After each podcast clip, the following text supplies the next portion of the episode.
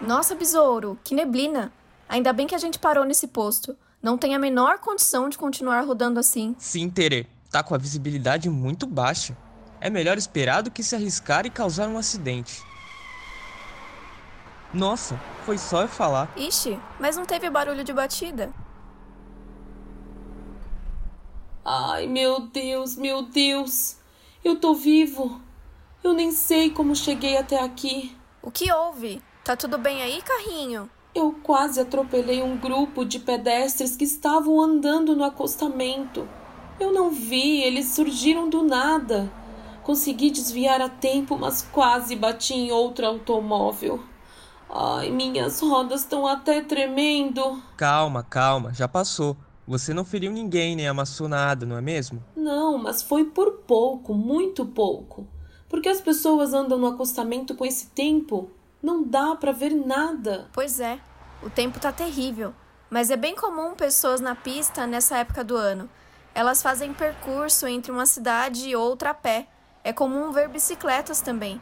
Às vezes, os grupos são grandes e invadem um pedaço da pista para poderem andar todos juntos. Muitos trechos das rodovias têm bairros em volta, então é comum ver gente atravessando de um lado para o outro sem o devido cuidado.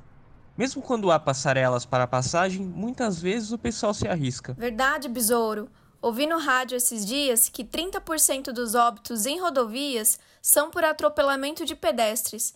Uma tragédia real. Sim, mas nas cidades também não é diferente, né?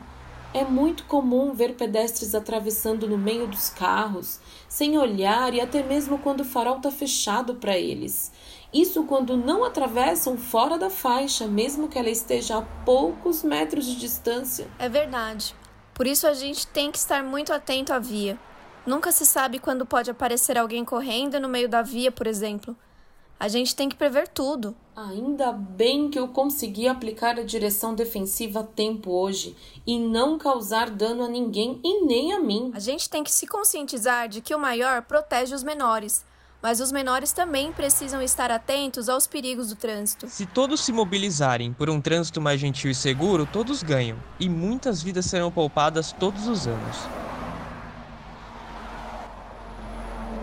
A neblina dissipou. Hora de partir com segurança. Bora!